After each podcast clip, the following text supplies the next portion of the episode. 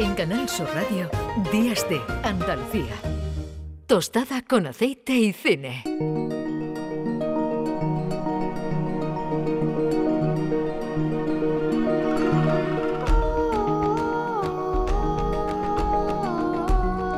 10 y 34 minutos, llegaremos en 26 minutos a las 11 de la mañana, pondremos ya fin a este programa Días de Andalucía, pero todavía tenemos muchas cosas que contar, tenemos esta cita que cada domingo nos trae eh, Juan Luis Artacho con el cine. Hola, ¿qué tal? ¿Cómo estás? Hola Carmen, ¿qué tal? Buenos días. Buenos días. Pues, muy, muy bien. Bueno, un fin de semana un poco con la garganta. Ha sí, te noto, te noto, un poco, te noto un poco cogido. sí. Sí, sí, sí. Ya me desperté el viernes así y bueno, todavía no se ha ido. Pero bueno, va mejor, va mejor. Los paseos, este febrero, ¿no? Que yo decía esta mañana, ¿no? Este eh, febrerillo loco en el que ningún día se parece a otro, ¿no? Y hemos tenido, fíjate, que es el mes más corto del año, pues prácticamente hemos tenido de todo. Una primavera, verano, en fin, media hora pues ha vuelto el frío y esto no hay cuerpo ni garganta que lo, que lo aguante, ¿no? En fin. Bueno, sí, yo estaba como de verano en el trabajo, con camiseta, como todo, ¿no? Supongo, y, y de 10 grados de un día para otro y tal. Y bueno, yo una pues persona tan sensible como yo, Carmen, pues lo nota. aprovecha, exactamente. Aprovecha y que no te gusta nada el cine, ¿no? ¿Verdad? Y, bueno, pues algunas películas que tendrás mucho guardadas en el cajón, de estas pendientes de ver, de, de ver otra vez, ¿no? De como, bueno, pues cualquiera, ¿verdad? Porque hoy traemos aquí a un eh, director genial. El otro día hablábamos eh, coincidiendo con el aniversario de su, de su nacimiento de, de Cuerda, ¿no? Y nos eh, deteníamos en el, cine español.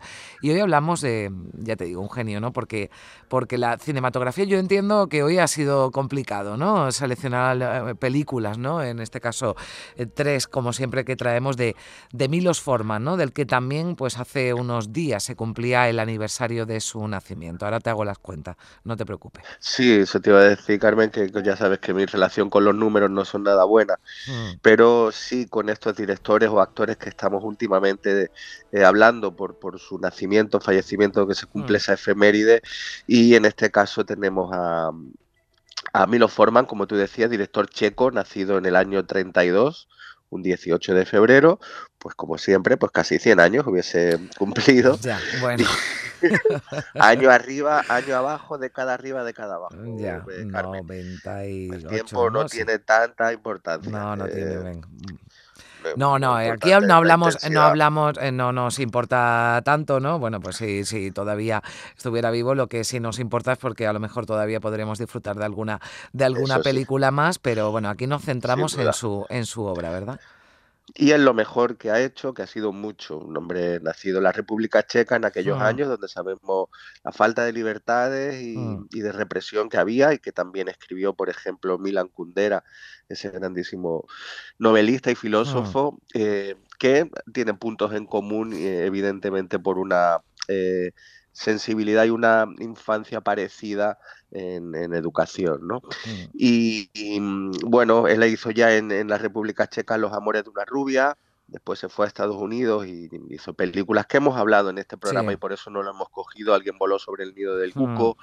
eh, Her, Time, Amadeus, Balmont y hemos seleccionado sus tres últimas películas, sin valorar si eran mejores o hmm. peores, hemos cogido su último legado, los hmm. últimos tres títulos que hizo, eh, y empezamos, si te parece, en el año 1996, porque él es bastante contemporáneo y hizo cine casi hasta el final de su vida. 1996, El escándalo de Larry Flint. Tienes a una auténtica mujer desnuda ahí, una chica preciosa. Gracias, señor Flynn. Retrátala. Hay una nueva y funesta influencia. Si no le gusta la revista Harler, no la lea. No lo hago. ¿Vosotros leéis el Playboy? Siete millones de personas la compran y nadie la lee. Amigos, Playboy se burla de vosotros. Nuestro derecho a decidir por nosotros mismos no se puede restringir. Para apoyar a las personas que creen que la pornografía debe ser ilegalizada. ¿Por qué he de ir yo a la cárcel para proteger su libertad? Vivimos en un país libre. La libertad de expresión es absoluta. Este es un claro caso de libertades civiles. ¿Se vergüenza de tener a su marido en prisión? Eh, prefiero tener a un hombre que defiende aquello en lo Bueno, pues en esta película con Woody Harrelson, con, eh, Edward Norton, a mí, bueno, dos actores además que, que me encantan. Una, una película que dio mucho que hablar incluso antes de, que, que, alguien pudiera verla, porque el cartel ya fue totalmente una, una revolución, ¿verdad? Transgresor, sí, como decíamos, creo que esas raíces de, de Milo Forman y mm. esa lucha por, por las libertades hacen que, que él también desde su desde su trabajo en Estados Unidos, eh, todo este tipo de proyectos pues le resultarán muy interesantes. Em, con todos los títulos que hemos dicho antes, yo creo que el oyente se, da cuenta de que Milo Forman era un director muy ecléctico, mm. que no tenía una forma de rodar, una personalidad, una impronta clara. Al turbe una película de él, no sabe si es de él, pero intentaba hacerlo lo mejor posible según la historia que trataba y se hacía un poco de camaleón, de Celig. Mm y, rodaba de manera distinta según el proyecto. Aquí tenemos un biopic de Larry Flynn, que es el, editor de, de Hustler, mm. de, aquella revista pornográfica, que tuvo tantos problemas que la intentaron cerrar. Em, y bueno, le estuvo luchando hasta el final, no solo por su negocio, que por supuesto era eso, sino por, eh, por sacar la revista adelante y, por la libertad de expresión, ¿no? que se vendieran de manera concreta en sitios especializados, pero que no se la prohibiesen. Hmm. Y un poco ese es el, biopic de este personaje, interpretado por Woody Harrelson, con Courtney Love, que hace de mujer, que bueno, Woody Harrelson lo atacan, le, disparan hmm. unos de estos fanáticos que están en contra de que esa, esa revista salga a la calle, lo dejan en silla de rueda y bueno, pues las pastillas que él tiene que tomarse son analgésicos tan potentes por el dolor, pues al final Kurnilov, su pareja, se queda enganchada a esas pastillas y está sumida en, la droga en toda su última etapa. ¿no? Bueno, todo esto lo vamos viendo en un hmm. biopic estupendo, muy bien, muy, entretenida además esta película, sí, no, la verdad es que es una de estas películas que que te, bueno, que te enganchan, ¿no? Y te, a mí que no soy muy fan de los biopic, la verdad lo, lo, admito, ¿no? Porque, no sé, no me, no me gusta que me cuenten ya una historia. No todo el mundo acierta, ¿no? En hacer una película sobre...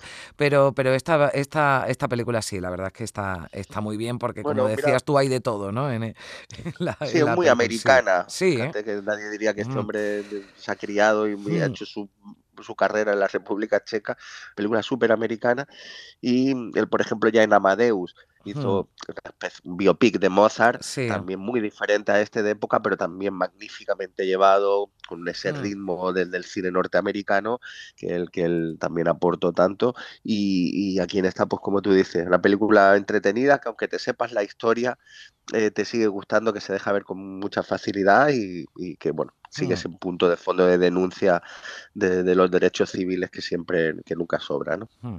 Bueno, ¿cuál es la, siguiente? Venga, pasamos. Pues la siguiente es, nos vamos al año 99, tres años después de este escándalo de la Flynn, y nos vamos a una de mis películas favoritas de él, que es Man on the Moon.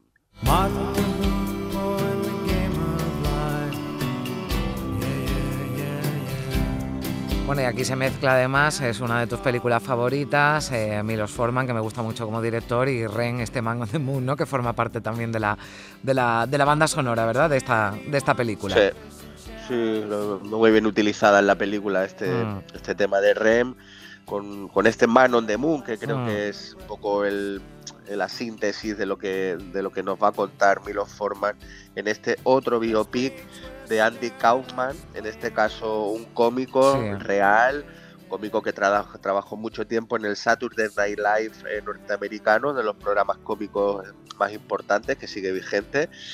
Y bueno, ahí da el salto este Andy Kaufman para hacer una serie que se llama Taxi, que tuvo muchísimo éxito, donde Andy Kaufman demostraba su dote de, de, interpretación con las voces, haciendo otros acentos pero bueno, era una comedia, digamos, para un público muy abierto, muy amplio, mm. que también estaba cansado de, ganó mucho dinero con eso, pero estaba cansado y quería hacer otras cosas. Pero todo el mundo donde él iba le pedían que hiciese ese acento de ese actor de la serie Taxi y él estaba cansado. Incluso en una universidad se lo piden y él se puso a recitar el Gran Gatsby entero, de principio a fin, hasta que se durmieron toda la, audiencia y se fueron uno por uno todo el mundo. Un hombre provocador, un cómico transgresor al máximo. Hmm. De hecho, cuando le diagnostican cáncer, todos los, amigos y la familia pensaban que era mentira, que estaba él interpretando eso para, para, para provocarlos, ¿no? Eh, también fue muy conocido y muy sonado sus espectáculos de lucha libre entre mujeres. sí. pero además llegaba un hombre e insultaba a ellas, ¿cómo podéis jugar a esto? Vosotros no solo tenéis que estar en la cocina y cosas así. Es decir, provocador máximo, máximo pasándoselo interpretado por Jim Carrey interpretado por Jim Carrey que bueno en fin em, también sabe hacer otras cosas no es verdad que después lo hemos visto en otro en otros eh, papeles no pero aquí bueno pues eh, la, crítica lo trató muy bien verdad además eh. sí mm. está muy bien él es un personaje mm. muy excesivo con mm, muchos tics que entiendo que no le gusta a todos pero tiene tiene algunos papeles concreto maravillosos como ladrón de orquídeas o tal, pero en esta está impresionante, haciendo de este mm, cómico necesario, necesario cada día más en nuestros días, como Andy Kaufman, y este mm. retrato de Milo Forman que sigue hablándonos de lo mismo de, la libertad. Bueno, pues eh, hemos eh, repasado el escándalo de Larry Flynn, Man on the Moon, y ahora pues eh, seguimos ¿no? con, películas de, de Milos Forman. En este caso, además, esta que viene ahora fue una producción ¿no? en la que también participó España. Sí, es su última película, su mm. testamento fílmico, por eso lo traemos. En el 2006, hace cuatro días, Los fantasmas de Goya. Ellos le consideran el mejor pintor en España. Un maravilloso trabajo, sin duda. Un artista reconocido por su genialidad. Una mujer adorada por su belleza. ¿Por qué ese cuadro no tiene rostro? Porque es un fantasma. No lo es. ¿Cómo lo sabes? Pero más allá del arte. ¿Los pintores suelen intimar con sus modelos? Más allá del bueno, habla de eh, la, película gira en torno a, Goya, pero con una historia que no es real, ¿no, eh, Juan Sí, efectivamente. Tercera película, sus tres últimas películas y tercer biopic, ah. digamos, un poquito libre, con este Fantasmas de Goya y, nos, trae a, a, nuestra España de 1792 en donde Goya, interpretado por Stellan Skarsgård, un actor magnífico, a mí me encanta, que lo hace bastante bien. Eh, bueno, pues Goya es pintor de la corte de Carlos IV y se ve implicado en un gran escándalo cuando su musa adolescente es acusada de herejía por la Inquisición, en concreto por, por Javier Bardem, que es mm. el, ese miembro de la Inquisición que lo demanda.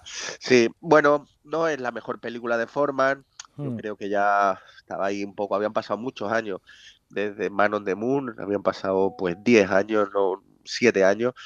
Yo creo que le costó levantar el proyecto, una película siempre complicada de época de otro país y bueno, no no es su mejor obra, pero no está mal. Eh, Barden está bien, el retrato está simpático y bueno, eh, con muchos tópicos de España, como, como suelen hacer, pero pero bueno, es su, última película y se acerca a Goya, que, no todos lo harían y ni le interesarían demasiado.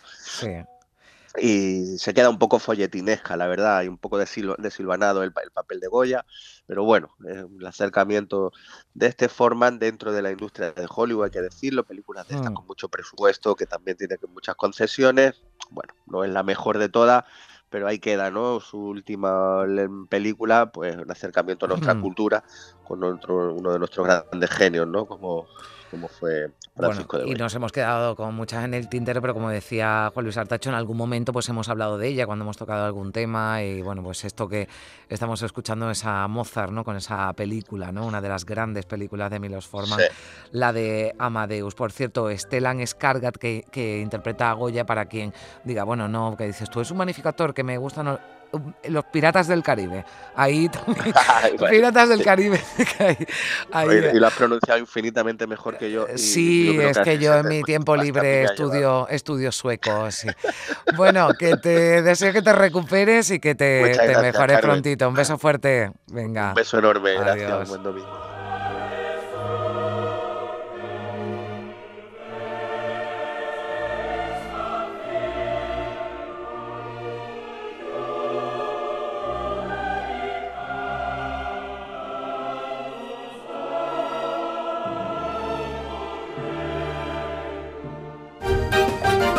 Canal Sur Radio, Días de Andalucía.